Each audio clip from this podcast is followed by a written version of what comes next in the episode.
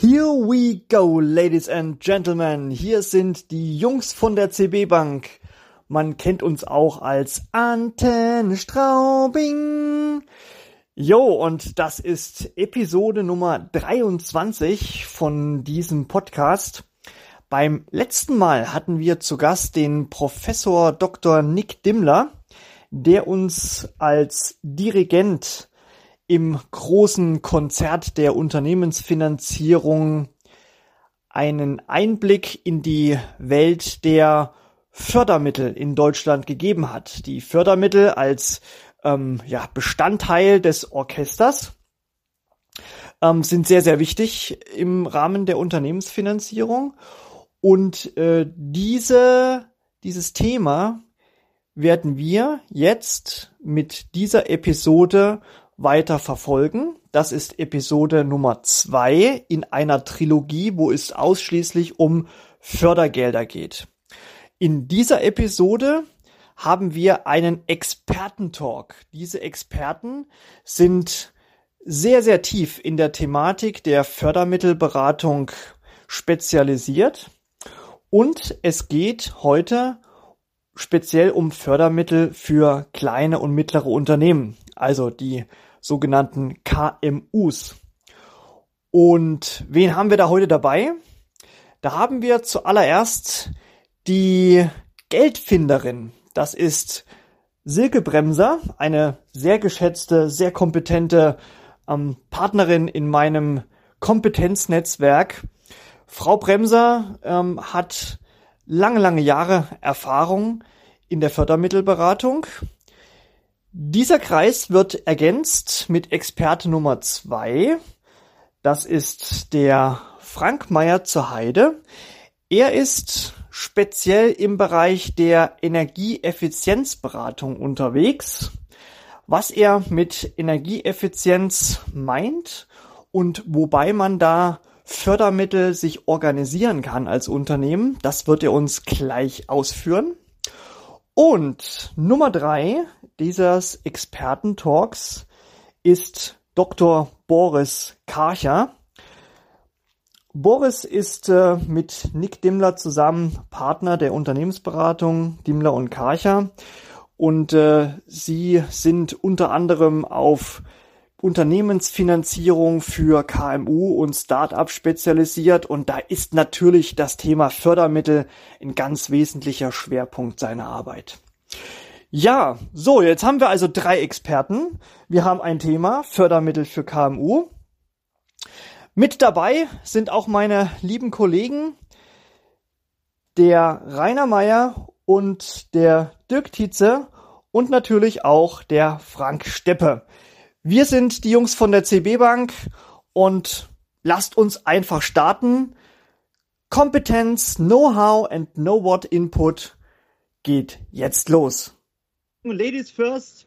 Erstmal nochmal für alle eine kurze Vorstellung in einigen wenigen Sätzen. Frau Bremser, möchten Sie anfangen? Wer sind Sie? Was machen Sie? Ja, guten Tag, mein Name ist Silke Bremser, ich bin Finanzenfördermittelberaterin. Ich bin seit 20 Jahren selbstständig tätig äh, und seit fünf Jahren bin ich zertifizierte Fördermittelmanagerin für Unternehmen. Äh, ich habe mich spezialisiert auf äh, äh, Nichtwohngebäude, Gewerbeimmobilien und finde dort äh, Geld für Unternehmen, die bauen, sanieren oder ähm, Einzelmaßnahmen durchführen möchten. Ich finde auch sonst Geld, aber das ist mein Spezialgebiet. Ich arbeite dabei mit äh, Energieberatern zusammen, weil das ist in einigen Fällen notwendig. Und ähm, ja, man, man kennt mich unter dem Namen die Geldfinderin. Ein toller Titel. Prima. Vielen Dank, Frau Bremser. Wir werden gleich noch von Ihnen hören, wo Sie überall welches Geld für wen finden. Und äh, thematisch anschließend eigentlich gleich, äh, Frank, wir sind per Du. Erzähl du doch mal, ähm, äh, Stichwort Energieberater, das ist ja auch dein Feld. Wer bist du, was machst du? Ja, wie gesagt, mein Name ist Frank Meyer zur Heide. Ähm, ich bin Geschäftsführer von drei Unternehmen. Das hört sich ein bisschen viel an, aber wir sind, sind da nur 20 Leute. Aber ähm, das baut ein bisschen aufeinander auf. Eigentlich kommen wir ursprünglich mal aus dem Anlagenbau, also mehr aus der Kälte-, Klima-, Drucklufttechnik und haben äh, 2011, weil die Projekte immer größer wurden und wir sehr stark auf das Thema Energieeffizienz Wert gelegt haben, auch ein Planungs- und Beratungsbüro äh, gegründet. Woraus wiederum dann noch ein Facility-Unternehmen entstanden ist, wo wir wieder Qualitätsmanagement am Bau machen und Gewährleistungsmanagement am Bau. Das sind so die Sachen, wo wir da unterwegs sind.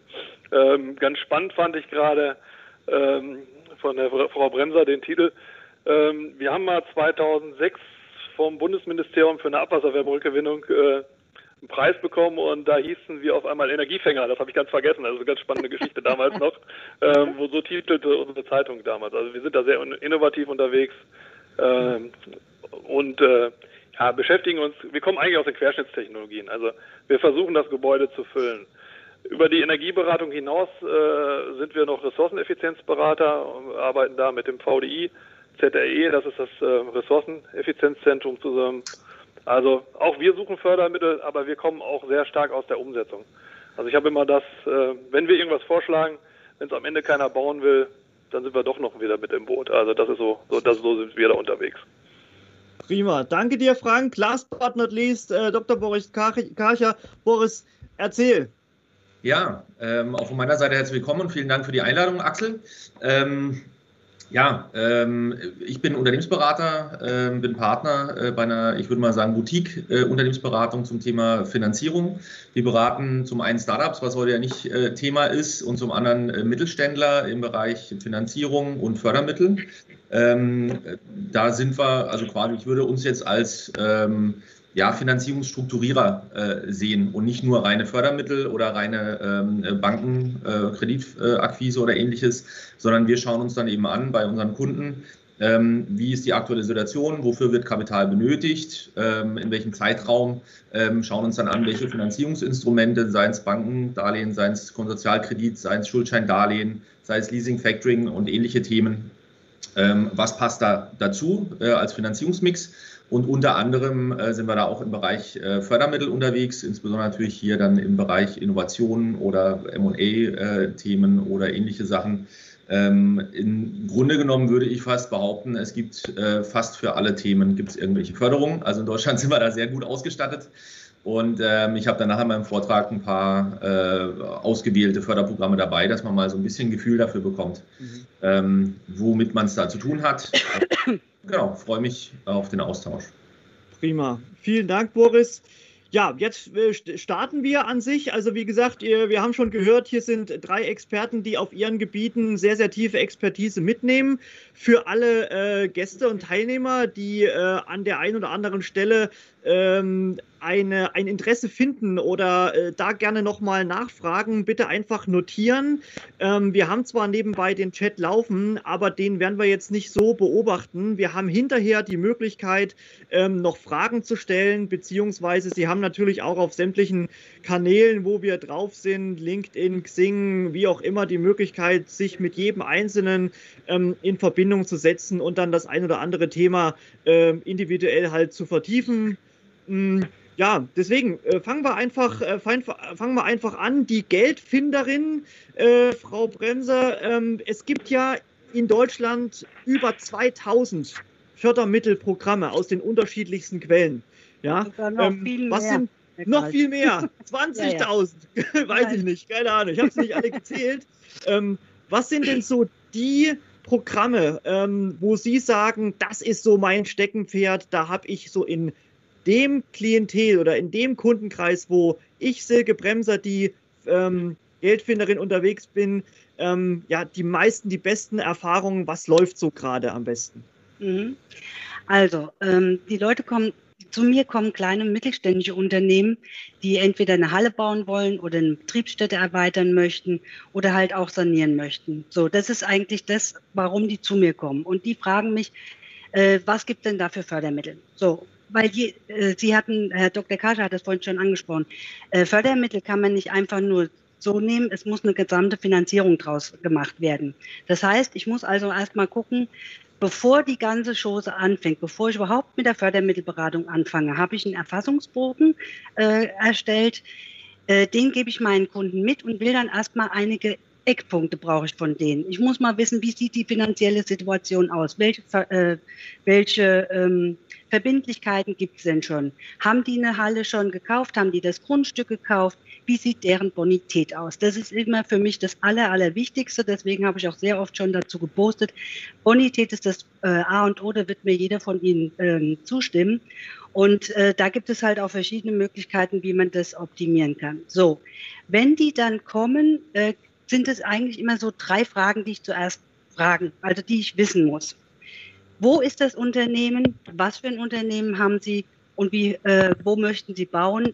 In welchem, mit welchem Volumen? So, das, wenn ich diese Antworten erstmal weiß, dann weiß ich schon mal, wo ich gucken muss.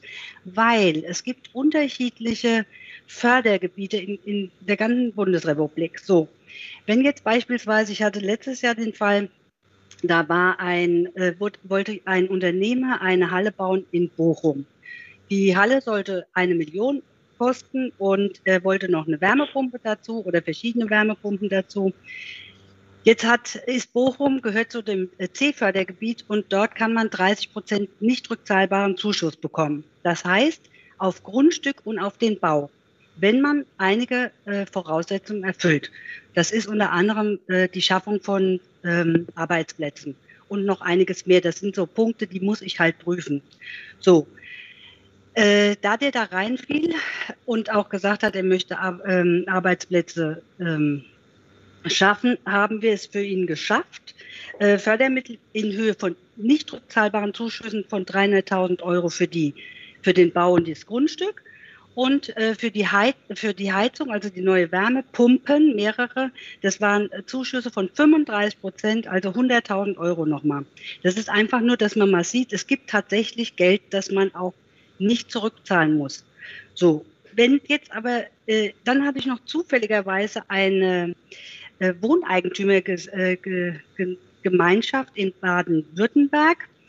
Diese suchte Fördermittel für ähm, die Sanierung von mehreren Häusern. Das Ganze war relativ teuer, aber äh, in Baden-Württemberg gibt es eine interessante Geschichte. Da gibt es ähm, Förderdarlehen plus Tilgungszuschuss plus nochmal ein Prozent äh, äh, Zuschuss extra. So, da gab es also dann für die 2,6 Millionen Euro, ähm, muss ich gerade mal überlegen, also es gab 600.000 Euro Tilgungszuschuss und für die Wärmepumpen haben wir jetzt, glaube ich, 60.000 äh, nicht rückzahlbare Zuschüsse äh, beantragt. Das eine geht über die, das, ähm, in Baden-Württemberg war das über die L-Bank, wurde das gemacht. Die kombiniert aber, die arbeitet mit der KfW-Bank zusammen, hatte aber dann diesen Bonus noch von einem Prozent äh, zu, nicht rückzahlbaren Zuschuss da drauf. Und äh, in, in NRW, also Bochum, das war dann die K, äh, nein, doch die NRW-Bank. Die NRW-Bank, dort wird dann eingereicht. Beides muss allerdings mit der Bank, also es benötigt eine äh, Gesamtbestätigung, also Gesamtfinanzierungsbestätigung. So. Einfach nur, damit man mal ein äh, Gefühl dafür kriegt, was, was man finden kann. Äh, ich habe vorhin sogar noch vergessen, selbst für meine Beratung bekommt man einen Zuschuss, weil ich bin ähm, als Beraterin für das BAFA-Programm. Ich muss sehr genau aufpassen, da hatte ich nämlich letztens ein Webinar, Herr Stäubel nickt. ähm, also ich bin als Beraterin für das BAFA-Programm Unternehmerisches Know-how registriert, sodass äh, Unternehmen, kleine und mittelständische Unternehmen, äh, für mich einen nicht rückzahlbaren Zuschuss bekommen können. Ähm, und ich bin auch noch bei der NRW-Bank registriert Dort gibt es auch fünf, äh, bis zu 50 Prozent äh, nicht rückzahlbare Zuschüsse für die Beratung.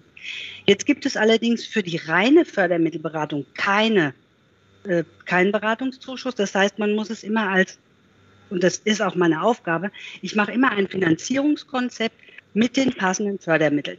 So. Ähm, jetzt, wenn jetzt mal als Beispiel, jetzt hatte ich auch natürlich öfters äh, Unternehmen, weil den Vorteil, dass man genau in einem Fördergebiet etwas baut oder sanieren möchte, ist nicht so oft. So, deswegen diejenigen, die halt nicht in einem Fördergebiet äh, bauen, sanieren oder Einzelmaßnahmen durchführen möchten, äh, die haben die Möglichkeit, über die KfW einen ähm, Förderdarlehen zu bekommen mit Tilgungszuschuss und ab dem ersten Juli diesen Jahres gibt es sogar die Wahlfreiheit, dass man auch einen, dass man nur den Zuschuss nimmt und dann den Rest entweder aus Eigenmitteln finanziert oder mit der Hausbank. Ähm, das muss natürlich einen bestimmten Energieeffizienzstandard erfüllen. Da wird uns wahrscheinlich der Herr Mayer zu Heiden nachher etwas sagen können, hoffe ich. Ähm, ja, das Tolle noch an diesem neuen Programm ist, ich gehe bewusst auf dieses neue Programm ein, weil wir sind schon im April. Äh, da jetzt nochmal auf die anderen äh, Programme einzugehen, äh, ist aus meiner Sicht nicht so, ja, machen wir mal. Das Schöne noch an diesem neuen Programm ist halt, dass man Fachplanung und Baubegleitung ähm, dafür einen Zuschuss bekommen kann, auch wieder von 50 Prozent, 10.000 bis 20.000 Euro, je nachdem, was für ein Haus oder mehrere Häuser man da oder Nichtwohngebäude, also ich spreche hier eigentlich nur von Nichtwohngebäuden, aber es gibt natürlich auch für die Wohngebäude ähm, genau dieselben Konditionen wie bei den Unternehmern. Ich spreche es nur kurz an weil das Thema Energieberatung und äh, Energieeffizienz ist momentan ein sehr großes Thema bei der, ähm, bei der Bundesregierung, außer dem Thema Corona natürlich. Ähm, und das ist auch noch etwas, wo man Geld finden kann. Ich sage das deshalb, weil ich hatte letztes Jahr ein Interview, ähm, wurde, äh, wurde mit mir geführt über das Programm Digital Jetzt und andere äh, Digitalisierungsprogramme in den verschiedenen Bundesländern. Leider ist es dazu gekommen, dass die dann jetzt nur noch nach Verlosung machen. Hm. Also ich suche gerne das Geld, was auch wirklich zu finden, dass man auch beantragen kann und das auch, ähm, dass der Kunde auch bekommen kann. Jo, das ist erstmal das, was ich jetzt noch so sagen wollte. Ja. Genau, das ist Ihr Statement. Also ganz klar Fokus auf, es gibt Fördermittel für Neubauten, für Erweiterungen, für Sanierungen. Das A und O ist irgendwie so ein bisschen auch ein Glücksspiel. Bin ich gerade in einem Fördergebiet drinne, ja, wo höhere Mächte, sagen wir mal die KfW oder die Bundesregierung sagt, wir wollen, dass an diesem Fleckchen Erde etwas geschaffen wird und das unterstützen wir. Ja, dann habe ich besondere, ja, besonders gute Karten, wenn ich hier nicht rückzahlbare Zuschüsse ähm, finden lassen kann. Ne? Ja. So habe ich das Ach, verstanden. Dem, ja, und zu den Fördergebieten will ich einfach nur sagen, das wird natürlich immer die äh, Wirtschaftsstruktur, die äh, strukturschwachen Wirtschaftsfördergebiete äh, gesucht. Das Programm heißt auch ganz blöd Gemeinschaftsaufgabe Verbesserung der regionalen Wirtschaftsstruktur. Jeder kennt das vielleicht unter GRW. Aber ich wollte es echt extra mal aussprechen, das Programm. Das halt auch überall in jedem, also man muss so sehen, das finden Sie in jedem, in, jede Landesbank hat dieses, ähm, auf jede, äh, jede Landesbank hat verschiedene Fördermittel. Und dort findet man auch immer dieses GRW-Programm beispielsweise. Und die äh, anderen energieeffizienten äh, Programme, die ich vorhin vorgestellt habe, mit dem, wo man eine Produktionshalle bauen kann nach einem bestimmten Energieeffizienzstandard 40 oder 55, das gibt es dann bei der KfW. Äh, äh, und ähm, oder halt auch bei der ähm, BAFA, den, dort kann man dann den Zuschuss abholen. Aber was ich noch sagen wollte, damit man auch da eine ungefähre Vorstellung hat. Ähm, wenn man jetzt eine neue Produktionshalle ab dem 1. Juli baut und den Standard 40 erreicht, kann man bis zu 22,5 Prozent entweder ein Förderdarlehen mit Tilgungszuschuss oder den, Tilgungs äh, oder den Zuschuss alleine kriegen, äh, äh, beantragen. Und bei einer Sanierung einer Betriebsstätte zum Effizienzgebäude, da gibt es sogar bis zu 50 Prozent äh, Zuschüsse. Und dann mhm. gibt es natürlich noch die Einzelmaßnahmen. Äh, da denke ich mal auch, da wird Herr ähm, Mayer zur Heide nochmal drauf eingehen, weil das ist nämlich sein Thema. Gell? Perfekte Überleitung. Genau. Energieeffizienz, dein Thema. The stage ja. is yours. Genau, ja, schön. Schöne Einleitung, schöne Überleitung, danke. Ähm, ich wollte noch mal grundlegender vielleicht ein bisschen anfangen. Also man muss halt mal gucken, wie gesagt, wer bin ich, wo stehe ich eigentlich? Und äh, da ist immer interessant, bin ich eigentlich KMU oder bin ich ein Großunternehmen? Zähle ich zu, zu den ja, 250 Mitarbeitern bis 50 Millionen oder nicht nach der EU-Definition? Aber wie gesagt, es gibt für beide Förderprogramme und vor allen Dingen ist auch wichtig, äh, für KMUs gibt es meist immer ein paar Prozent mehr. Also es scheidet nie aus. Mhm. So, ähm, dann geht bei uns die Beratung eigentlich, oder nicht die Beratung, bei uns geht es eigentlich in drei Bereiche. Wir fangen meist mit einer Beratung an. Das Schöne ist, im Energiebereich ist fast immer die Beratung förderfähig. Also haben wir die drei Bereiche, wo man überlegen will, wie lege ich überhaupt los. Das ist die Beratung, das ist das Gebäude und das ist die Anlagentechnik. So, jetzt komme ich ja ähm, ursprünglich mal aus der Anlagentechnik, also sind wir da sehr, sehr affin. Ähm, und bei den meisten Förderprogrammen ist es immer so, dass ich ein Konzept brauche. Ich brauche ein Einsparkonzept, also ich muss auch sagen, wie viel ähm, ja, Euro spare ich eigentlich ein oder die politische Sprache ist dann immer, wie viel äh, Tonnen CO2 spare ich ein. Die Politik interessiert, die bricht eigentlich alles auf CO2 hinunter. So, ähm, und das ist halt das Schöne, dass wir, also ich bin dann auch bei der BAFA, bei der KfW und sonst wo gelistet. Ähm, irgendwie muss ich mich auch jedes halbe Jahr irgendwo wieder neu listen lassen. Das ist ganz spannend, wie viele Beraternummern ich mittlerweile habe. Ähm, aber da muss mir halt klar sein, äh, wo will ich überhaupt hin und wo stehe ich überhaupt. Und da macht eine geförderte Beratung eigentlich sehr Sinn. In Vergangenheit war es so, die Energieberatungen ähm, waren meist irgendwo mit einer Förderquote, ja, ich sage jetzt mal zwischen 30 und 60 Prozent. Aufgrund von Corona sind, was Beratung angeht, jetzt alles Fördergebiete, weil viele Programme sind auf 80 Prozent Förderung hochgesetzt worden. Und das macht es dann natürlich im Augenblick ganz spannend, weil wenn ich nur noch 20 Prozent äh, selbst zahlen muss, dann ist das sehr, sehr wenig. Ähm, wie gesagt, wenn ich jetzt in der Anlagentechnik gibt, ist es sogar so, wenn ich jetzt, wir sprechen jetzt alle von Corona, wenn ich sogar Lüftungsanlagen anfasse, dann gibt es unter Umständen sogar noch wieder eine Förderung bei Neuanschaffung, bei Bestandsanlagen. Das muss man aber immer genau im Einzelfall gucken. Man kann jetzt nicht so eine Pauschale, ich kann jetzt hier nicht in zehn Minuten eine Pauschale für alle runterbringen. Aber wie gesagt, eigentlich ist es immer sinnig, weil ich in Anlagentechnik investiere, vor allen Dingen, weil ich in Technik investiere. Ähm, uns werden immer Amortisationszeiten um, um die Ohren geschmissen. Ähm, was ja eigentlich immer, das ist ja nur eine Risikobewertung. Unsere Kunden, wenn ich bei Anlagentechnik sind, die betreiben die Anlage 20 Jahre und vielleicht länger. Dann ist das Invest gar nicht so entscheidend, sondern eigentlich ist entscheidend, was verbraucht die Anlage. Und so gehen wir da rein. Also wie gesagt, wir kommen sehr stark aus der Beratung. Wir machen auch Einführung von Energiemanagementsystemen, also der 50.001 und ähm, ja, decken eigentlich Probleme beim Kunden auf, die sein technischer Mitarbeiter schon lange weiß, aber das Controlling will da nie so richtig dran. Und das sind so die Themen, wo wir da reingehen. Ähm, zur Beratung, wenn wir im Energiebereich sind, gibt es die Energieberatung Mittelstand. Das ist bei der BAFA, das ist das einfachste Programm, wenn ich Mittelständler bin. In NRW haben wir noch ein ganz charmantes äh, Programm. Das heißt, Ressourceneffizienzberatung ist beim Umweltministerium. Was hier ganz spannend ist, äh, das ist ein Förderprogramm im Augenblick, wo ich bis zu 200.000 Euro Fördergelder für eine Beratung kriegen kann mit einer Quote von 80 Prozent auf Corona hochgesetzt im Augenblick. Das ist natürlich eine Hausnummer. So ein Projekt haben wir auch noch nicht gemacht. So ein Projekt bei uns bewegt sich meistens so um die, ja, ich sage jetzt mal 25 bis, bis 40.000 Euro, aber ist schon spannend. Dann kann man auch so einen ganzen Betrieb mal von vorne bis hinten durchforsten und kann sehr spannende Sachen machen. Wie gesagt, oft ist es auch gar nicht, dass man die Energieeinsparung das der große Hebel ist, sondern oft ist es eine andere Ressource. Also wenn, wenn wir Prozessverfügbarkeiten zum Beispiel, ich schweiße so ein bisschen ab jetzt, aber wenn man Prozessverfügbarkeiten hebt, also Maschinenlaufzeiten höher kriegt, wo man mit Energie gestartet ist, dann ist es viel spannender für das Unternehmen. So, ähm, wie gesagt, ähm, spannend ist das ganze Thema einmal von der Seite der Anlagentechnik, einmal von der Seite Gebäude. Für das Thema Anlagen und Technik und Gebäude gibt es ein neues Programm seit diesem Jahr, das wird abgekürzt BEG, also Bundesförderung für effiziente Gebäude. So, da spiegeln auch diese ganzen ähm, Prozente oder diese Zahlen, die Frau Bremser gerade hatte mit KfW, Effizienzhaus 40, 55, 65. Also ist es auch immer so, es gibt meist eine Grundförderung. Wenn ich jetzt beim Gebäude bin, werde ich etwas besser, steige ich meist in einer Klasse und kriege 5% mehr Förderung. Das bezieht einmal das Gebäude selbst, die Gebäudehülle, aber es bezieht auch einmal ähm, die Anlagentechnik. In dem Wann kann ich da ganz kurz fragen? Du sagst, werde ich etwas besser, steigt die Förderung. Was heißt, werde ich etwas besser?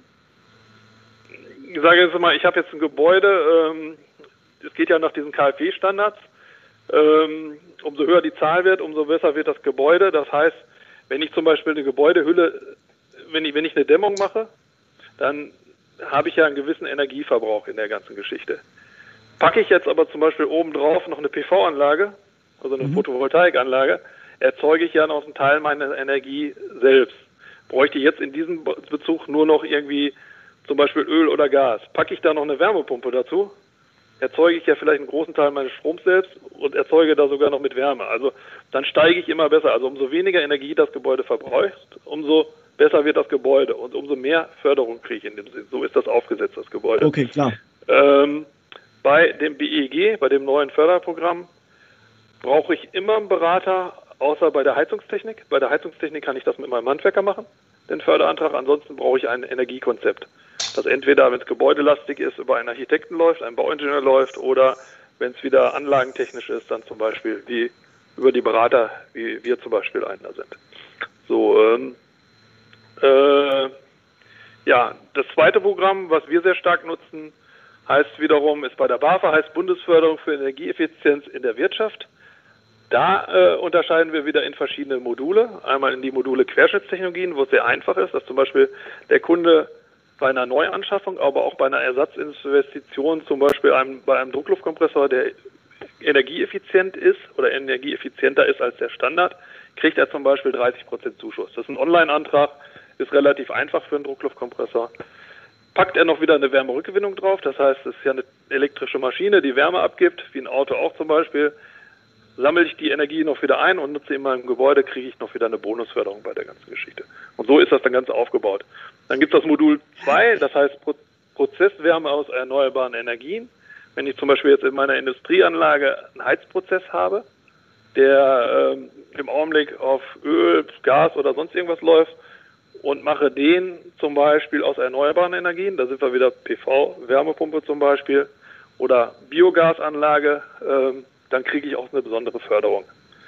Das Modul 3 bei der BAFA ist wieder, wenn ich zum Beispiel in Messtechnik investieren will, das heißt, wenn ein Gebäude ähm, gebaut ist und ich das Gebäude sehr gut haben möchte, muss ich ja auch messen und nachregulieren können. Auch dafür gibt es wieder ein ähm, Modul in dem Förderprogramm. So, und dann gibt es noch, ich lese so ein bisschen ab hier, damit ich nicht den Faden verliere, äh, das Modul 4. Das ist energiebezogene Optimierung von Anlagen und Prozessen. Da sind wir gar nicht mehr allein in der Anlage, sondern wenn ich meinen ganzen Prozess ändere, mhm. dann kriege ich da auch noch wieder eine Förderung. Und da sieht man schon, wie komplex das ist. Eigentlich sagen wir immer zu unseren Kunden, wir möchten bei euch Ansprechpartner für alle Themen äh, ja, der Energie und Medien sein. Medien meinen wir nicht die gedruckte Zeitung, sondern sobald irgendwie ein Stecker, eine Rohrleitung oder irgendwas dran ist, ruft uns einfach mal an. Das kann auch sein, dass wir nicht die Antwort haben. Wir haben zum Beispiel, wo wir nicht die Fachexpertise haben, ist zum Beispiel bei Dampferzeugung. Große Industrieanlagen haben ja Dampferzeuger und sowas. Aber da haben wir immer andere Leute im Netzwerk, die wir sagen, ruf den mal an oder ich rufe den mal an oder wir gucken mal, was können wir denn gemeinsam damit machen. Und so sind wir da im Prinzip aufgestellt. Also ähm, das ist ein ganz spannendes Thema. So, jetzt hatten wir das ganze Thema Finanzierung vorhin. Ihr seid ja im Bereich des Leasing unterwegs. Das wollte ich ganz kurz einmal ansprechen. Es gibt auch noch die Möglichkeit, wenn ich gar nicht selbst investieren will, das nennt man Contracting. Das heißt zum Beispiel, ich will meine Heizungsanlage austauschen oder eine neue Halle, meine Heizung einbauen, dann investiere ich gar nicht selbst, sondern ich besorge mir einen Contractinggeber, der mir die Anlage dahinstellt. Da läuft dann so ein Vertrag zum Beispiel über zehn Jahre. Ich habe eine jährliche Zahlung oder eine monatliche Zahlung, die ich darauf leiste, also wo ich das eigentlich wieder rückfinanziere. Aber der Contractinggeber kann viel höher in die Anlagentechnik reingehen, das heißt, er wird effizienter und damit sparen beide oder der eine vergeht Geld und der, äh, der Unternehmer ähm, spart im Prinzip Energie. Und das sind alles so Sachen, die dann natürlich ein bisschen mehr aus der praktischen Betrachtungsweise. Also wenn wir das Gebäude als Schuhkarton nehmen, gucken wir eigentlich von innen. Für mich ist das wirklich, ist das Gebäude eigentlich nur ein Schuhkarton. Also ein Architekt würde jetzt sagen, oh Gott, oh Gott, aber das ist ein Werkzeug und das füllen wir von innen. Wir gucken, was ist in der kleinen Schublade und machen es von innen auf. Also den, vom Nutzen her betrachtet. Und wie gesagt, wir haben hier so ein paar Zuhörer, wenn irgendeiner irgendwas investieren will, wo Energie reingeht, ich sag mal alles, was ab einem roten Stecker hat oder angeschlossen ist, anrufen. Weil wenn ich jetzt aus der Praxis erzähle, ähm, wir sind sehr stark in der Kunststoffindustrie. Wenn der Kunde eine, eine Spritzgussmaschine heutzutage austauscht, dann ist die neue meist energieeffizienter. Die kriegt er über ein Energieprogramm nicht zu 100 Prozent gefördert. Das ist schon klar. Aber er kann, die Motoren sind effizienter, die rechne ich raus, die kriegt er gefördert, er kriegt die Steuerung raus und so geht's weiter. Oder wir hatten einen Kunden, da sind wir bei den Beispielen, ähm, ein Aludruckgießer, der große Öfen hatte, wo er Aluminium einschweißt äh, oder auf, aufschmilzt. Da ist es dann so, zum Beispiel, der hat eine neue Anlage angeschafft, einen Ofen verschrottet und ähm, ja, war eine Investition von einer Million. Da hat er dann auch mal so 150.000 Euro Förderung zugekriegt. In dem Zuge, weil wir eine Energieberatung vorweg gemacht haben, haben wir einen zweiten alten Ofen noch neu gedämmt. Also man kann nicht nur Gebäude neu dämmen, sondern auch Anlagen. Auch die Dämmung ist mit 70.000 Euro gefördert worden. Und das sind immer so Sachen, packe ich irgendwas an, wo Energie reingeht, bitte sprechen. Weil förderschädlich, das hatten wir eben noch nicht, das, bei fast allen Förderprogrammen ist förderschädlich, wenn man erst den Auftrag macht und sucht dann nach einer Förderung. Weil dann ist das Ding gelaufen. Für die Bundesregierung oder für den Fördergeldgeber ist immer, da soll so ein bisschen drin sein, äh, Sachen, die ich vorher anfange, da ist klar, die würde ich auch ohne Förderung machen. Mhm. Oft ist natürlich auch klar, ich mache auch, wenn ich einen Förderantrag stelle, wenn, wenn der negativ bescheidet wird, mache ich das, mache ich oft die Investition ja auch. Weil das muss einem auch klar sein. Äh, man hat natürlich immer ein Risiko bei einer Förderung. Und nur was zu machen, um die Förderung einzuheimsen, ist ja nicht der Sinn der Sachen. Was auch förderschädlich ist, das wird wahrscheinlich im nächsten Vortrag kommen, ist natürlich auch immer, wenn ich Personal reduziere, wenn ich irgendwas mache, Anlagentechnik, um Personal zu reduzieren, das ist nicht Sinn ähm, einer Förderung. Das muss man dann so ein bisschen anders verkaufen. So, aber dann bin ich jetzt eigentlich rund, weil das andere muss über Fragen kommen. Also wichtig ist eigentlich immer, dass man einen Ansprechpartner hat, wenn es wir auch nicht sind. Oft haben die IHKs ähm, in, in Deutschland auch nochmal einen Ansprechpartner für Technologie oder Energie, weil da bin ich zum Beispiel sehr stark vernetzt, weil ich bei uns auch noch in der Vollversammlung der IHK setze. Ähm, man muss sich einfach ein Netzwerk drumherum aufbauen. Und man verschenkt sehr, sehr viel Geld, wenn man nicht spricht. Also wenn man einfach nur sagt, ich warte, bis meine Anlage kaputt ist und bestelle heute, dann sollte man die Konzepte schon in der Schublade haben. Prima, Jetzt bin ich erstmal so durch, um nicht zu tief in die Theorie zu gehen. Wie gesagt, ich habe hier so ein paar Zettel mir vorher. Wenn ich da jetzt in die Tiefe gehe mit Prozenten, ich glaube, das macht alles keinen Sinn. Ähm, wichtig ist immer, dass ich mit einer Förderung eine bessere Anlagentechnik oder ein besseres Gebäude kriege, weil 80 Prozent, ob ich beim Gebäude bin oder beim Elektromotor oder sonst was, 80 Prozent der Kosten sind der Betrieb und nicht die Anschaffung. Danke, Frank. Super. Äh, danke für dein Statement. Äh, die offenen, äh, der, ja, der offene Diskurs, der folgt ja gleich noch. Ich würde jetzt mal äh, an den Boris weitergeben. Äh, Stichwort, äh, ja, Financial Engineering habe ich da vorhin schon aus der Vorstellung rausgenommen. Ja, also quasi das, was ich in dem, ähm, in der Vorstellung auf dem LinkedIn-Post schon angekündigt hatte, ja, diese Orchestrierung des Ganzen, die verschiedenen einzelnen Programme, ja, und die Finanzierungs, ähm, ja, Instrumente, das alles zusammenzufügen und wo Fördermittel halt ein, ein, wesentlicher Bestandteil des Orchesters ist. Ja, das macht ihr. Ähm, was sind denn so die, die Punkte, wo du sagst, Mensch, da habe ich jetzt einen Ansatz von dem, was die Frau Bremser gesagt hat, äh, der ähm, ja zur Heide vorher, wo du sagst, Mensch, genau da setze ich jetzt an äh, mit den äh, Themen, die ich jetzt hier kurz präsentieren wollte.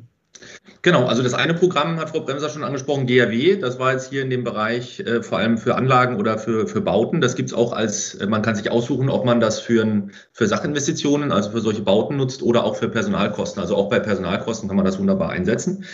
Und ähm, also auch da würde ich nochmal unterstreichen, was die, äh, die Kollegen vorher gesagt haben. Also es ist ein relativ komplexes äh, Feld. Äh, so Förderprogramme heißt nicht umsonst Förderdschungel.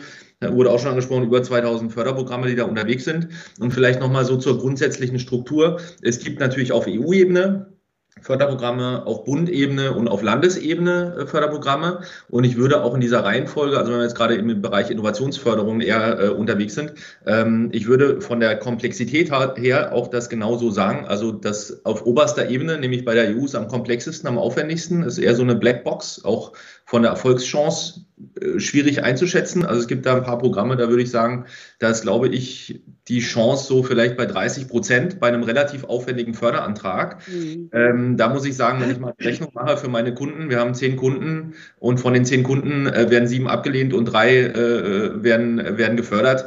Das macht am Ende keinen Sinn. Das heißt, man muss auch immer bei den Förderprogrammen sich anschauen, wofür wird das denn eingesetzt und wie hoch ist auch der Aufwands äh, die Aufwandsrelation zu dem, was ich denn bekomme. Ja, also bei manchen Förderprogrammen sind extremst aufwendig. Ich habe nachher eins dabei, mal so ein Beispiel äh, aus einem, so einem Landesförderprogramm. Ähm, da ist der Antragsprozess, der zieht sich über sechs bis neun Monate, ja, bis komplett, bis man das erste Geld abrufen kann. Äh, da geht es aber auch um entsprechend hohe Summen. Ja, nur wenn ich jetzt, sage ich mal, so ein Förderprogramm, sage ich mal, für 200.000 abrufe und ich brauche da, ich mal, äh, sechs Monate Antragsaufwand und drei Monate, bis ich Gelder abrufen kann, das macht grundsätzlich keinen Sinn. Also das schauen wir uns an. wie ist die, die, der, die Aufwand-Ertragsrelation quasi und wie ist auch der Zeitraum liquiditätstechnisch. Das wurde vorhin auch schon angesprochen. Man braucht in der Regel bei den Innovationsförderprogrammen hier auch äh, Eigenmittel. Also es gibt kaum Förderprogramme, die zu 100 Prozent gefördert werden. Ja, also ähm, das ist immer eine gewisse Relation, dass ich zum Beispiel 20, 30 Prozent oder 50 Prozent Eigenmittel mitbringen muss. Und dann kann ich natürlich, wenn es ein 50 Prozent Zuschussprogramm beispielsweise ist, äh, kann ich das mein Eigenmittel äh, verdoppeln. Das ist natürlich ein super Hebel. Ähm, würde ich auch jedem raten, da waren die, die Vorredner ja auch schon dabei, Plädoyers zu halten. Ähm, nutzen, nutzen, nutzen. Also das Geld liegt insofern auf der Straße, man muss es nur richtig einsetzen können. Also ich habe vorhin schon bei der Vorstellung gesagt, ähm, es gibt nahezu für alles irgendwelche Förderprogramme. Ja, ähm, unendlich äh, breites Feld. Ähm, und vielleicht da auch nochmal zum Abholen, natürlich gibt es verschiedene Förderarten. Es gibt den Zuschuss, das geschenktes Geld, das ist natürlich das Beste. Es gibt dann Förderdarlehen, die sind in der Regel zinsgünstiger oder haben tilgungsfreie Jahre und ähnliches. Also oder ermöglichen überhaupt erst einem Mittelständler Kredit aufzunehmen, weil er von der Hausbank ansonsten kein privatwirtschaftliches Darlehen bekommen würde. Wir haben darüber hinaus noch so Aspekte wie Bürgschaften, ja, die dann auch nochmal ermöglichen, überhaupt Fremdkapital aufzunehmen. Oder auf verschiedene Mezzaninprogramme. Ja, also das vielleicht so zum, zum Einstieg, äh, bevor ich jetzt dann mal in das erste Innovationsförderprogramm mal kurz einen Einblick gebe. Das heißt, das wurde vorhin äh, auch schon kurz angesprochen. Das heißt, Zentrales Innovationsprogramm Mittelstand, äh, kurz ZIM.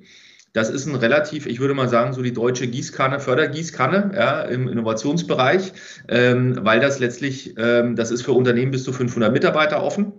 Also relativ groß, ist also quasi über die äh, traditionelle KMU-Definition, wo es bis 250 Mitarbeiter geht, hinaus. Ähm, hier geht es um äh, letztlich äh, eine Projektförderung, heißt, ähm, ich muss irgendein Projekt strukturieren, ähm, was im Bereich FE liegt, also wo ich innovative Produkte, Dienstleistungen ähm, entwickeln möchte, herstellen möchte, sei es über eigenes Personal, was ich fördern lassen kann, oder sei es über zum Teil Fremdvergaben, also wo ich dann zum Beispiel auch Forschungseinrichtungen oder ähnliches, ja, ein Fraunhofer, ein Helmholtz-Zentrum, Universitäten einbeziehen kann, um so ein bisschen zum einen entweder ähm, Geschwindigkeit aufzunehmen, Know-how, da sind die Deutschen äh, ja leider nicht so äh, ganz vorne, ja, also quasi das schön aus den Fraunhofern und Helmholtz-Zentren oder Universitäten ähm, rausgeholte Know-how nachher in Produkte umzusetzen. Also das kann man wunderbar mit solchen Innovationsförderprogrammen machen.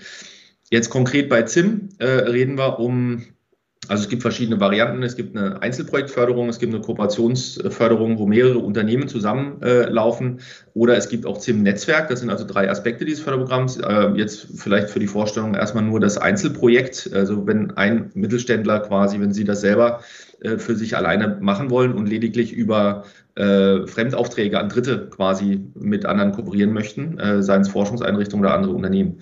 Ähm, hier sprechen wir dann von so, sogenannten zuwendungsfähigen Kosten, also die Gesamtprojektkosten, die angerechnet werden können, auf die Sie dann einen gewissen Prozentsatz Zuschuss in dem Falle bekommen. Reden wir über zuwendungsfähige Kosten von 550.000 Euro. Das wurde also gerade ein bisschen aufgebohrt.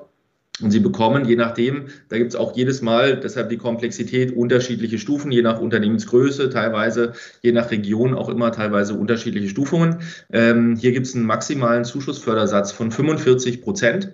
Ähm, das ist also schon eine Hausnummer. Wir reden also von knapp 250.000 Euro, die als Zuschuss gefördert werden können. Wie gesagt, für Personal oder für Fremdvergaben an andere Unternehmen, für Aufträge an wissenschaftliche Einrichtungen, Helmholtz-Zentren, Fraunhofer und, und, und. Und das Schöne ist bei dem Programm, wir müssen ja immer, und das ist auch das Komplexe nicht nur bei der Beantragung, sondern wir müssen die Mittel ja auch abrufen am Ende. Das heißt, wir müssen immer Rechnungen einreichen. Bei Zuschussprogrammen in der Regel so, ich muss das Geld erst ausgeben, reiche die Rechnungen bei den Fördermittelgebern ein und kriege das Geld dann ausbezahlt. Ja?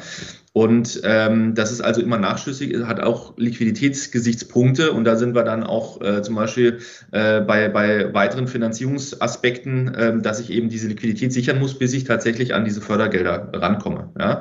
Ähm, in dem Falle, wie gesagt, man, man kriegt sogar noch eine Pauschale. Das ist auch immer schön. Für Pauschalen muss man nämlich keine solchen Rechnungen einreichen. Das heißt, hier in dem Falle kann ich bis zu 100 Prozent der Personalkosten nochmal als Pauschale einfach abrufen, was dazu führt, ich habe also quasi äh, muss nur äh, quasi Rechnungen für die Hälfte der Kosten vorweisen, die andere Hälfte kriege ich pauschal nochmal on top. Ja, das ist also ähm, da in der Stelle äh, relativ pragmatisch geregelt.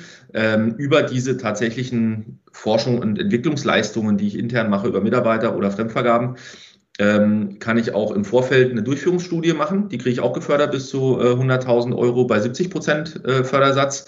Und auch hinterher, also es ist quasi Vorfeld, ich gucke erstmal, kann ich das Projekt realisieren oder wie kann ich es realisieren? Dann kommt die Durchführung und zum Schluss gibt es auch noch Förderungen bis zu maximal 60.000 Euro in dem Falle für das Thema Markteinführung. Da kann ich also äh, Produktdesigner, Messeauftritte, Zertifizierungen, ja, Vermarktungstätigkeiten auch nochmal fördern lassen. Ja.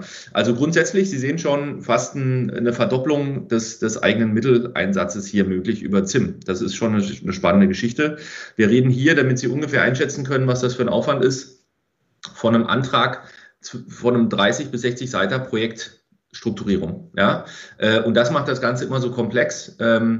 Die wenigsten, also ich sage mal so aus unserer Praxis, die meisten Kunden kommen äh, und sagen, hier sind wir jetzt und da wollen wir hin.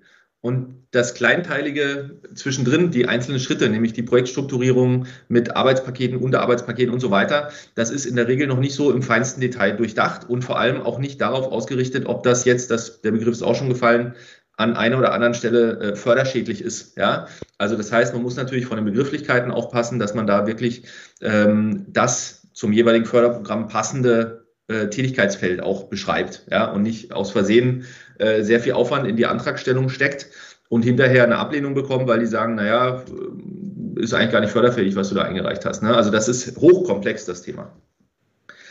So, dann ähm, ein zweites, das, äh, da waren wir also beim Zuschussprogramm, sehr spannend, geschenktes Geld. Ähm, dann habe ich noch was mit, ähm, das ist ein KfW Unternehmerkredit, wie der Name schon sagt, äh, das ist ein, ein, Darlehen, ist jetzt ein Förderdarlehen. Ähm, das ist grundsätzlich für etablierte Unternehmen, also nicht für Startups, sondern muss mindestens fünf Jahre Markt sein, was bei Mittelständlern natürlich in der Regel der Fall ist. Und hier können wir tatsächlich bis zu 100 Millionen Förderdarlehen einsammeln, ja, als, als Unternehmen. Das heißt, wir haben da auch durchaus ordentlich Luft zu atmen. Ähm, das gibt es natürlich gewisse Begrenzungen in, in, Relation zum Umsatz und ähnliches, aber äh, auf jeden Fall die Oberkante ist hier äh, 100 Millionen. Äh, wir haben hier auch äh, eine Übernahme des Bankenrisikos von 90 Prozent, also so eine Art Haftungsfreistellung, die die KfW übernimmt. Das ermöglicht erst der Hausbank, weil das läuft hier nach Hausbankprinzip. Ich beantrage also bei der Bank einen, einen Kredit, sage, ich möchte den Unternehmerkredit. Die Hausbank macht erstmal ein Rating, sagt, das funktioniert oder funktioniert nicht. Dann läuft dieser Antrag an die KfW, an die Förderbank, Kreditanstalt für Wiederaufbau des Bundes. Und ähm, die prüft das quasi nochmal, gibt dann grünes Licht und dann kann es erst losgehen. Und ähm, wie gesagt, die Bank ist in manchen Situationen, gerade bei wachstumsstarken Unternehmen, wenn äh, schnelles Wachstum stattfindet oder wenn risikoreiche Investitionen anstehen, die Bank per se als Privatbank wäre im Zweifel nicht äh, gewillt, ein Darlehen zu geben oder zumindest nicht zu diesen Konditionen. Und durch diese Haftungsübernahme der KfW wird das eben erst ermöglicht. Wir reden hier also von Zinssätzen von 1 bis 2,2 Prozent ungefähr, äh, meistens so 10 bis zu 10 Jahre Laufzeit und zwei tilgungsfreien Jahren, was natürlich auch wieder Liquidität schafft, weil ich nicht sofort anfangen muss, äh, das Ganze wieder zu tilgen. Und das Schöne bei diesem Unternehmerkredit ist, wir haben ja bei, auch bei Banken immer so eine gewisse Zweckbindung normalerweise. Das heißt, ich kriege einen Kredit, um die Maschine zu kaufen, um die Halle zu bauen oder ähnliches. Hier sind wir also relativ flexibel. Wir können jedwede Anschaffung, Investitionen ähm, finanzieren hierüber. Wir können auch laufende Kosten, also Betriebsmittel äh, beispielsweise hierüber finanzieren, Material, Lagerhaltungskosten, äh, Lageraufbau oder auch sowas wie beispielsweise im M&E-Prozess. Also wenn ich jetzt einen Konkurrenten beispielsweise oder ein Startup aufkaufe, äh, kann ich also diese Gelder hier auch nutzen, um die, äh, ja, das Ganze zu stemmen. Ja, also grundsätzlich auch ganz spannendes äh, Programm hier im Darlehensbereich. Dann, das war jetzt auf quasi auf Landesebene. Jetzt äh, möchte ich mal ein Beispiel bringen. Wir haben 16 Bundesländer, wir, wurde schon angesprochen, ist relativ komplex, weil jedes Bundesland hat in der Regel wiederum sehr differenzierte und teilweise überschneiden sich die Förderprogramme auch. Also jetzt gerade zum Beispiel, ich sitze ja gerade in Brandenburg, Brandenburg und Berlin, sehr, sehr nah, haben vom, vom, von den Begrifflichkeiten, von der Förderausrichtung ähnlichen Fokus was aber nicht heißt, dass die von der Kondition immer gleich sind. Ja? Ähm, also insofern, ähm, da muss man immer relativieren und schauen, wo in welchem Bundesland befinde ich mich. Ich kann auch über Betriebsstätten, also kann eine neue Niederlassung zum Beispiel in einem Bundesland aufmachen und bin dann berechtigt, dort auch Fördermittel äh, zu bekommen. Ja? Wichtig ist dann nur, wenn ich beispielsweise, wenn jetzt ein äh, Baden-Württemberger Unternehmen sagt, ich möchte eine neue Produktion aufbauen, schau mich mal um. Ich habe jetzt keine Präferenzen, was, die, was die, den Standort angeht findet in Brandenburg vielleicht ein spannendes Förderprogramm, was, was gute Konditionen bietet, dann mache ich hier eine Niederlassung auf. Sobald ich hier Mitarbeiter anstelle und äh, darüber fördern lassen möchte, müssen diese Mitarbeiter dann aber auch hier in Brandenburg arbeiten. Also ich kann nicht Brand, äh, äh, baden-württembergische Arbeitskräfte mit Brandenburger Fördergeldern äh, finanzieren. Das geht nicht. Aber wie gesagt, ähm, ich habe hier mal eins mitgebracht aus Brandenburg, was wir zum Beispiel gerade zu Ende März äh, vier Förderanträge eingereicht haben immer im Volumen um die äh, zweieinhalb, drei Millionen Förderung, also Mischung aus Darlehen und Zuschuss. Das ist aber nicht die Kante. Wir haben auch größere, wir haben auch kleinere. Wir reden hier um über ungefähr ein maximales Projektvolumen, was gefördert werden kann, von bis zu acht Millionen. Ja? Das heißt, ähm, ich kann da relativ viel natürlich abdecken und deshalb sage ich, an der einen oder anderen Stelle ist das vielleicht auch durchaus relevant für die Standortentscheidung. Ja, wo siedle ich denn meinen neuen Standort an? Ähm, wir haben hier beispielsweise Tesla, sollte jedem Begriff sein, auch die haben schöne Brandenburger Förderung erhalten. Wir haben hier zum Beispiel äh, auch eine Niederlassung von Audi sitzen, wir haben BMW. Das sind natürlich alles Gründe, warum sich solche Unternehmen auch hier ansiedeln und warum nicht auch als Mittelständler so eine Option ziehen. Ich kenne also auch aus meiner Heimat, komme ursprünglich aus Freiburg im Breisgau, dort aus der Region durchaus Mittelständler, die hier im, in der Hauptstadtregion sich eine Niederlassung aufgebaut haben für Produktion, für Forschung und Entwicklung, weil sich das durchaus lohnen kann. Äh, bei dem Programm, worum es hier geht, das heißt äh, Profit Brandenburg. Ähm, man kann bis zu drei Millionen Zuschuss bekommen. Also Zuschuss, wie gesagt, geschenktes Geld reden wir hier für industrielle Forschung. Also wirklich, da geht es um Gewinnung neuer Erkenntnisse. Also relativ enge Definition. Also ich kann jetzt nicht eine Produktentwicklung darüber fördern lassen, sondern die vorgeschaltete Forschung, um überhaupt das Produkt entwickeln zu können. Ja, also da geht es tatsächlich um Innovationen. Und für die Entwicklung nachher und auch für die Markteinführung äh, kann ich ein sehr zinsgünstiges Darlehen bekommen, nämlich in der Regel zu einem Prozent. Ähm, tilgungsfrei während des Projektlaufzeits maximal drei Jahre und eine Laufzeit von maximal zehn Jahren. Äh, also auch, sage ich mal, die Fremdkapitalfinanzierung ist hier durchaus sehr attraktiv und äh, insbesondere natürlich die Kombination aus Zuschuss und Darlehen und auch diese Strukturierung, dass wir wirklich von der Neuprodukt- oder Neudienstleistungsentwicklung, wir haben die Forschung, ja, wo wir erstmal gucken, wie muss das denn aussehen, damit ich das überhaupt machen kann. Dann die Entwicklung, Umsetzung dieser Forschungsergebnisse und hinterher die Markteinführung, wo sich also tatsächlich Marketing, äh, Messeauftritte, äh, Marketingkampagnen, Markteinführungsstrategien äh, und sowas fördern lassen kann. Ja, wir sind hier beim Zuschuss und das ist jetzt wirklich sehr, sehr attraktiv, auch im Bundesvergleich in dem Programm bei 70 Prozent. Das heißt, 70 Prozent der Kosten, die anfallen für die Erforschung äh, von einem Neuprodukt, werden über Zuschuss finanziert, also geschenktes Geld. Ich muss nur 30 Prozent selber bezahlen. Ähm, bei der Entwicklung und Markteinführung reden wir von, Förder, äh, von einer Förderquote von 80 Prozent. Und hier können wir, das ist auch eine, eine, eine, Projektförderung, ähnlich wie ZIM, was ich vorhin gesagt hatte. Wir können hier interne Projektpersonalausgaben äh, abrechnen, wir können Fremdleistungen abrechnen, wir können zum Teil äh, Materialkosten abrechnen, äh, also ähm, alle solche Themen, auch Fremdvergaben an eine Marketingagentur äh, äh, oder ähnliches oder ein Produktdesigner, all das kann man innerhalb dieses Projekts, äh, dieser Projektförderung fördern lassen. Also wirklich sehr, sehr attraktiv. Äh, ähnliches Programm gibt es in, in Berlin. Äh, es gibt ein ähnliches Programm in Hamburg auch. Ähm, also insofern sehr, sehr spannend. Muss man eben immer schauen, wo ist der Unternehmenssitz oder wo ist die Niederlassung, die gefördert werden soll. So, und zu guter Letzt noch, äh, vielleicht als, als Ergänzung äh, zu dem, äh, was vorhin schon genannt wurde, diese ganzen Beratungsförderprogramme. BAFA wurde zum Beispiel schon genannt, wo man bis zu 4.000 oder als etabliertes Unternehmen bis zu 3.000 Euro Beratungsbudget quasi äh, zu, je nachdem, in den alten Bundesländern zu 50 Prozent, in den neuen Bundesländern zu 80 Prozent fördern lassen kann. Ähm, wir haben, äh, sind zum Beispiel auch gelistet und, und äh, akkreditiert bei einem äh, Beratungsförderprogramm des äh, Wirtschaftsministeriums, das heißt GoInno. Da kann man tatsächlich bis zu 30.800 Euro an Beratungsbudget zu 50 Prozent fördern lassen. Also was jetzt heißen würde, ich mache, habe ein anspruchsvolles äh, Innovationsprojekt, wo beispielsweise die Strukturierung, Businessplanung, Finanzplanung, äh, äh Finanzierungsstrategie, Fördermittelanalyse, all solche Themen können da mit eine Rolle spielen auch eine Projektstrukturierung hinterher, dann in, wie gesagt, Arbeitspakete oder ähnlichem. Also wirklich eine sehr, sehr intensive und, und klare äh, Begleitung durch einen Berater. Sagen wir mal, das äh, Honorar würde sich auf 30.000 belaufen, dann müsste ich als Unternehmen nur 15.000 davon bezahlen selber. Ja? Und das Schöne bei dem Programm ist, die Abwicklung liegt auch tatsächlich beim Beratungsunternehmen. Das heißt, äh, das, äh, das KMU, der, der, der Mittelständler muss letztlich nur die, die Verträge unterschreiben, muss abzeichnen, dass die Beratung stattgefunden hat, muss nur seinen Anteil bezahlen, also in dem Beispiel nur die 15.000 bezahlen und wir müssen uns dann die anderen 15.000 holen. Das geht, also das hier ist dann bis zu einem Unternehmen mit äh, maximal 100 Beschäftigten. Ja, also alles darüber hinaus gibt es dann wiederum andere äh, Beratungsförderprogramme. Das nur mal als Beispiel für Unternehmen, die unter 100 Mitarbeitern haben sehr spannendes Programm und wie gesagt, auch da kann man natürlich viel abdecken von den Förderprogrammen, die wir vorhin gesagt haben. Man darf nicht nur die Fördermittelbeantragung machen, aber es geht auch hier um eine Projektstrukturierung, also um eine Analyse der Finanzierungsstruktur ähm, und da kann man solche Innovationsförderprogramme und Beratungsförderprogramme wunderbar nutzen. So, ja. Punkt. Punkt. Ja, Boris, so, kurz Luft holen.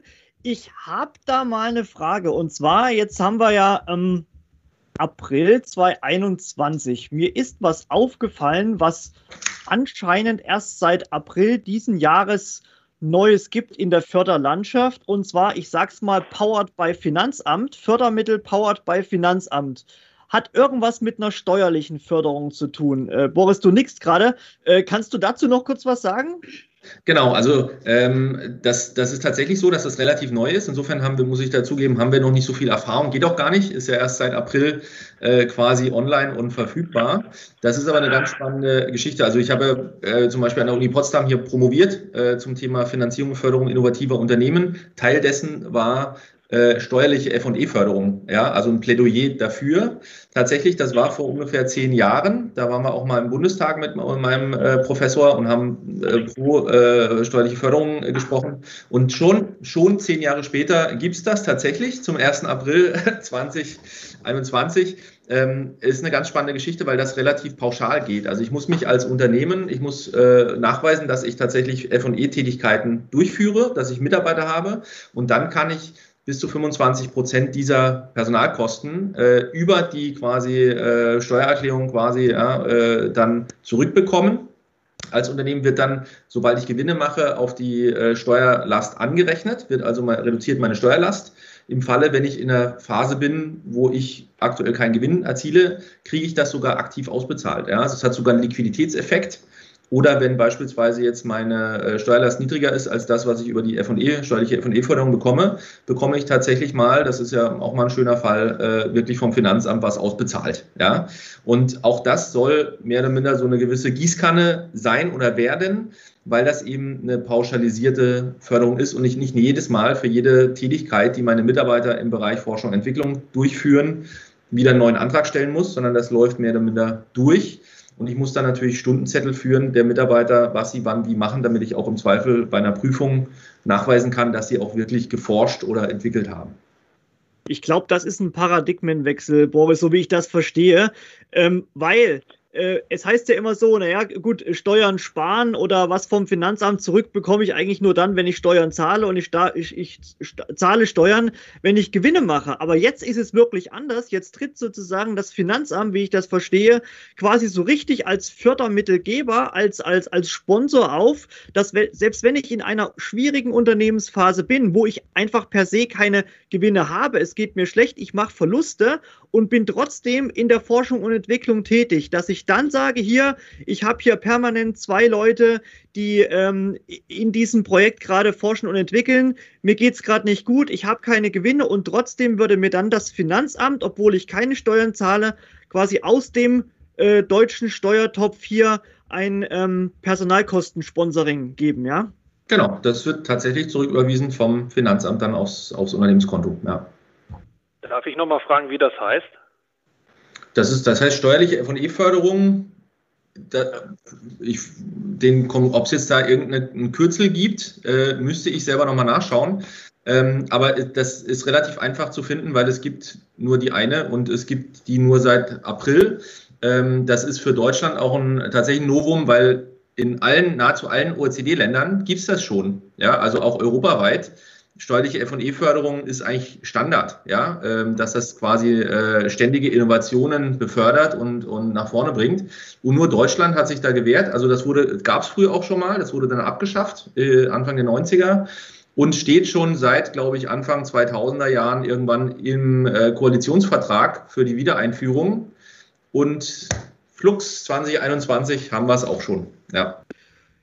Ja, prima. So, ähm, Frau Bremser, ähm, ja zu Heide, gibt es jetzt äh, Themen, die Sie untereinander noch ähm, quasi betteln möchten oder wo Sie ansetzen wollen von dem, was der jeweilige Kollege oder die Kollegin gesagt haben? Herr Karl, da gibt es so viele Themen. Deswegen, ich bleibe gerne bei meinem Thema, weil sonst würde ich mich völlig verzetteln. Also ich bin immer, äh, ich werde auch sehr oft von Startups äh, angeschrieben und gefragt, ähm, wenn jemand kommt und fragt, wo kann ich Geld finden, finde ich es, aber ähm, am liebsten in meinem Bereich. Ja, okay. Alles, was man anfassen kann, wo man reingehen kann. ja. Nee, vor allen Dingen da, wo man halt auch Geld, äh, wo ich, wo ich den Kunden Geld finden kann. Weil, äh, ja vorhin schon gesagt habe, das nutzt mir nichts, wenn ich denen erzähle, es gibt ein digitales, äh, es gibt verschiedene digitale ähm, Förderprogramme, die dann der Staat dann einfach so gesagt hat, ja, Pech gehabt, jetzt müsst ihr euch auslosen lassen. Das, das ist, macht halt nicht so viel Spaß, gell. Mir macht es immer Freude, wenn ich den Leuten Geld finde und ich, mein Bereich ist halt einfach der kleine und mittelständische Bereich. Meine, ähm, äh, meine Volumen sind ungefähr zwischen 500.000 und 2, 3 Millionen. Und das sind äh, meistens Handwerksbetriebe, Schreinereien und sowas. Und da komme ich gut mit denen zurecht. Und die freuen sich immer, wenn da jemand kommt und da ein bisschen mithilft. Absolut. Und wir haben ja festgestellt, ähm, das, was Sie sagen, äh, Handwerksbetriebe, ja, wie, wie eine Schreinerei oder ja, ein Maschinenbauer, äh, diese Unternehmer, die stecken so tief drin, ja, in ihrem täglichen Workload und mhm. haben tausend Baustellen. Und dann kommt noch das Thema Fördermittel. Es ist durchaus eines wahrscheinlich der größten ähm, oder der, der wesentlichen Gründe, warum Fördermittel quasi nicht abgerufen werden oder gar nicht beantragt werden, ja. weil der Beantrags, Beantragungsberechtigte sozusagen von vornherein schon kapituliert und sagt, um Gottes Willen, äh, diese Stunden und Tage und Wochen, die ich mir damit, ähm, okay, dann ist es halt so, dann verliere mhm. ich halt Geld, beziehungsweise ich nehme es gar nicht erst in Anspruch, aber ja. ich kann es mir zeitlich gar nicht leisten. Ja. Und dafür sind ja Leute da, die das jeden Tag machen und die da quasi, ähm, ja, zur, zur Hand gehen, die, äh, die tolle Hilfe anbieten und die auch diese Hilfe sogar noch zu einem großen Teil bezahlt bekommen. Ich sage immer meinen Unternehmern, die kommen, machen Sie mal Ihre Arbeit, kümmern Sie sich um Ihre, ähm, um Ihre Kunden, ich kümmere mich um Sie und um, um die Finanzierung und die, und die passenden Fördermittel. Ja, aber das ist ja auch ein Gerücht eigentlich. Also sehr viele Förderprogramme, das kam jetzt gerade zwar rüber, dass das unheimlich viel Papier oder sonst was ist, aber gerade wo wir uns auch oft bewegen, das ist oft ein Online-Antrag, der hat zwei Seiten, ähm, dann ist das Ding, Ding eigentlich schon gelaufen. Das Problem ist, man muss die Hemmnis bei der ganzen Geschichte. Also eigentlich braucht der, das ist, was Sie sagten, der braucht so einen Spielführer, so einen Moderator, der ihn an die Hand nimmt und in dem Part mitnimmt. Ich kenne das ja bei mir selbst auch. Wenn ich selbst sowas mache, ich packe das an, dann kommt das Tagesgeschäft, dann schmeiße ich es wieder beiseite. So, da muss einer kommen, der so ein bisschen sagt, ja los, lass uns da weitermachen, wir haben da jetzt angefangen. Mhm. Ähm, und wir ziehen das bis zum bis zum Schlusspfiff, sage ich jetzt mal, ziehe ich das so durch. Das ist so, mhm. ich brauche brauch eigentlich einen, hier, wir sagen jetzt hier Expertenrunde, aber in dem Fall brauche ich eigentlich auch oft einen Moderator, der das an die Hand nimmt und auch bis zum Ende begleitet, auch wenn es mal eine Durchstrecke zwischendurch gibt. Mhm. Das Problem ist, wissen Sie, die meisten wissen ja gar nicht, dass es diese Förderprogramme gibt. Das erlebe ich ja immer wieder. Äh, jetzt erst in den letzten anderthalb Jahren kommen die Leute übers Internet zu mir, weil einfach das Thema Fördermittel tagtäglich in den, äh, in den Medien äh, berichtet wird. Und dann kommen die auch drauf, Mensch, äh, jetzt mache ich eine Investition von XY oder ich habe das und das vor und dann plötzlich denken die, ach, Fördermittel und dann kommt plötzlich der Gedanke, wie komme ich da dran, wer kann mir da weiterhelfen, gell? Und ähm, ja. Was hier, dieser, was hier in dieser Runde auch schön ist, das ist ja so das, was ich aus meiner Beratertätigkeit auch bei der Ressourceneffizienzberatung. Die Frage ist immer, wann ist man Experte, wann ist man Moderator? Also mhm der Axel ist jetzt hier der Moderator, das zeigt es eigentlich schon. Wir drei haben eigentlich ziemlich viel Expertise für ein, ja, um vernünftiges, ich bin, bin immer bildlich dabei, um vernünftiges Gericht daraus zu machen und nicht nur die einzelnen, einzelnen Zutaten. Ja, oft braucht es auch so, wir machen ja oft auch im Projekt einen Schritt zurück und sagen, das, was wir brauchen, das haben wir schnell abgehandelt, aber eigentlich die größere die größere Aufgabe, das größere Förderprogramm ist eigentlich ein ganz anderer Bereich. Und dann holen wir eigentlich noch jemand anders mit dem Boot. Und für uns mhm. selbst ist es immer spannend, ich bin immer so Sendung mit der Maus, ich lerne auch gerne was dabei. Wenn ja, das anderen, tue ich auch gerne.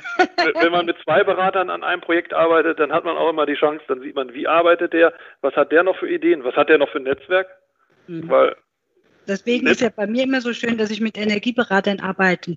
Muss sogar und ich freue mich darüber, weil ich dann immer wieder neue Sachen lerne. Und in meinem Bereich, also ich habe ja auch, deswegen hatte ich Sie gefragt, Herr Dr. Kascher, wegen ZIM oder Innovationsberatung. Also ich habe ein schönes kleines Netzwerk und immer wenn ich sehe, ich meine, die Leute kommen auf mich zu mit allen Fragen. Das ist ja nicht nur das, sondern äh, egal, ob, ob nun Start-up oder wir brauchen eine neue Maschine und dann hatten Sie vorhin das äh, Programm angesprochen, Herr Mayer zur Heide, mit diesem Energieeffizienten, da hatte ich jetzt auch eine Maschine, äh, da hat ein Kollege von mir, der hat dann äh, berechnet, zusammen mit dem Maschinenhersteller, wie viel Energie kann da eingespart werden, wenn da diese neue Maschine kommt und schwuppdiwupp kommt mal 40 Prozent Zuschuss dabei raus. Gell?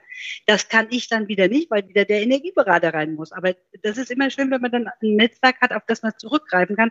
Wie ich Aber zu Anfangs gesagt habe, meine Arbeit ist eigentlich, ich äh, finde immer gern äh, alles mögliche Geld mit, dem, mit meinem Netzwerk, um meinem Kunden, um, um den Unternehmer halt zu helfen.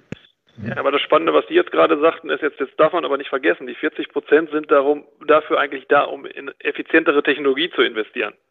Mhm.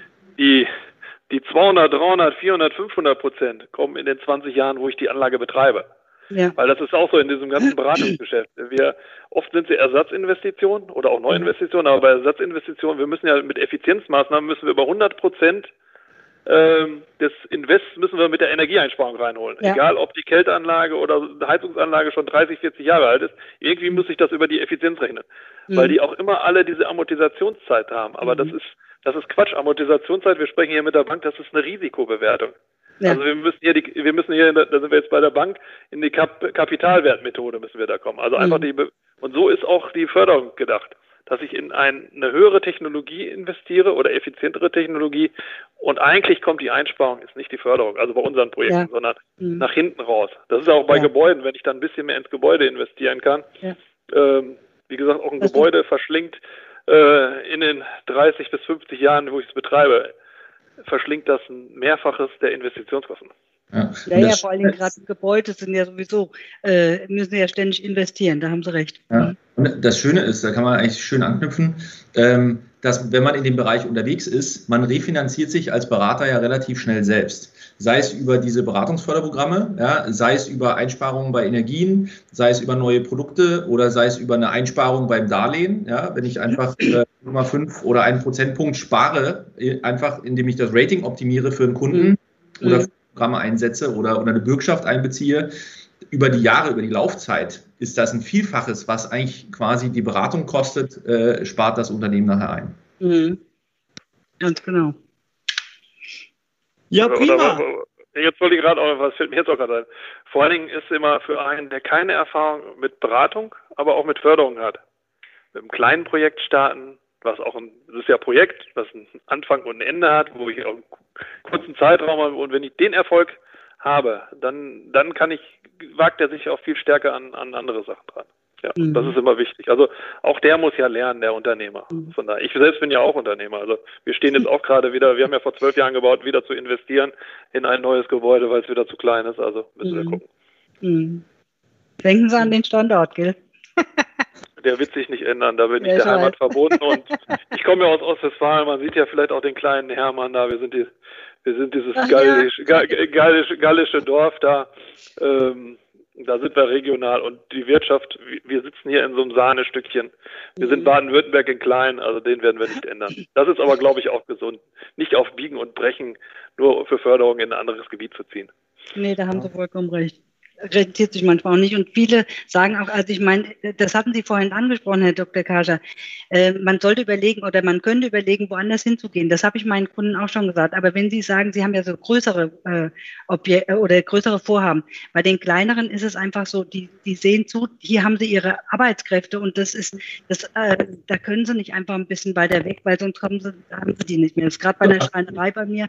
Und äh, da hat die gesagt, es tut mir leid, ich muss hier in dem Umkreis etwas finden, sonst hier muss ich die Schreinerei bauen, sonst geht das nicht, sonst habe ich keinen, der mitarbeitet. Genau, also nicht, nicht falsch verstehen, das war kein Plädoyer, ja, ja. Nee, nee, äh, die, die, die, Zelte abzubrechen und sofort ja. äh, irgendwo hinzuziehen, wo es, wo es bessere Förderung gibt. Das macht keinen Sinn. Genauso, das wurde vorher auch schon angesprochen, es macht keinen Sinn, äh, sich quasi nur aufgrund von Förderung für ein neues Produkt oder eine Innovation oder einen neuen Standort auszusprechen, sondern man muss gucken, was will ich machen? Und dann kann ich schauen, wie kann ich es finanzieren? Und dann sollte man in diesem Bereich, wenn man die Finanzierung strukturiert, auch Fördermittel einbeziehen, ja. wenn es eben da gibt und es gibt es für relativ viele. Man sollte aber nicht nur, um Fördermittel zu äh, bekommen, den Standort wechseln oder ein Produkt entwickeln oder irgendwas anderes. Macht absolut keinen Sinn, richtig, ja. ja.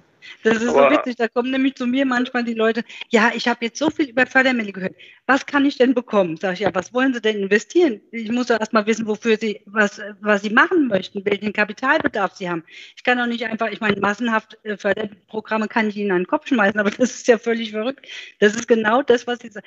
Das ist äh, manchmal sehr lustig. Und dann sage ich, bitte überlegen Sie, bei jeder Investition, die Sie tätigen, das hat auch vorhin Herr Mayer zur Heide gesagt, bei jeder Investition, egal was ist, denken Sie erst, kann man vielleicht Fördermittel für nutzen. Aber nicht erst denken, ich hätte gern Fördermittel, weiß aber noch nicht wofür.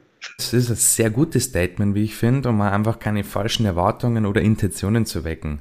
Fördermittel sind eine klasse Ergänzung für ein bestehendes Vorhaben, sollten aber keinesfalls der ausschlaggebende Grund dafür sein. Und wann, wie und welche Fördermittel passen, hierfür gibt es dann Spezialisten wie Sie. Ja, an dieser Stelle würde ich den Austausch mit Blick auf die Uhr leider zu einem Ende führen, auch wenn wir uns hier bestimmt noch deutlich länger unterhalten könnten und spannende Inputs liefern. Und falls noch direkte Fragen zu den angesprochenen Themen auftauchen, können Sie sich natürlich jederzeit gerne bei uns melden, sei es über Xing, LinkedIn oder auch gerne per E-Mail. Ich für meinen Teil bedanke mich recht herzlich bei allen Mitwirkenden für die spannenden Inputs und das war jetzt auch nun der zweite Streich von insgesamt dreien, denn im nächsten Podcast geht es dann nochmal in eine ganz spezielle Richtung, und zwar Fördermittel für Startups. Unheimlich spannendes Thema und ich hoffe, ihr lieben Zuhörer seid genauso gespannt wie wir und wir hören uns dann auch wieder beim nächsten Mal. Macht's es gut und bis bald, eure Jungs von der CB Bank.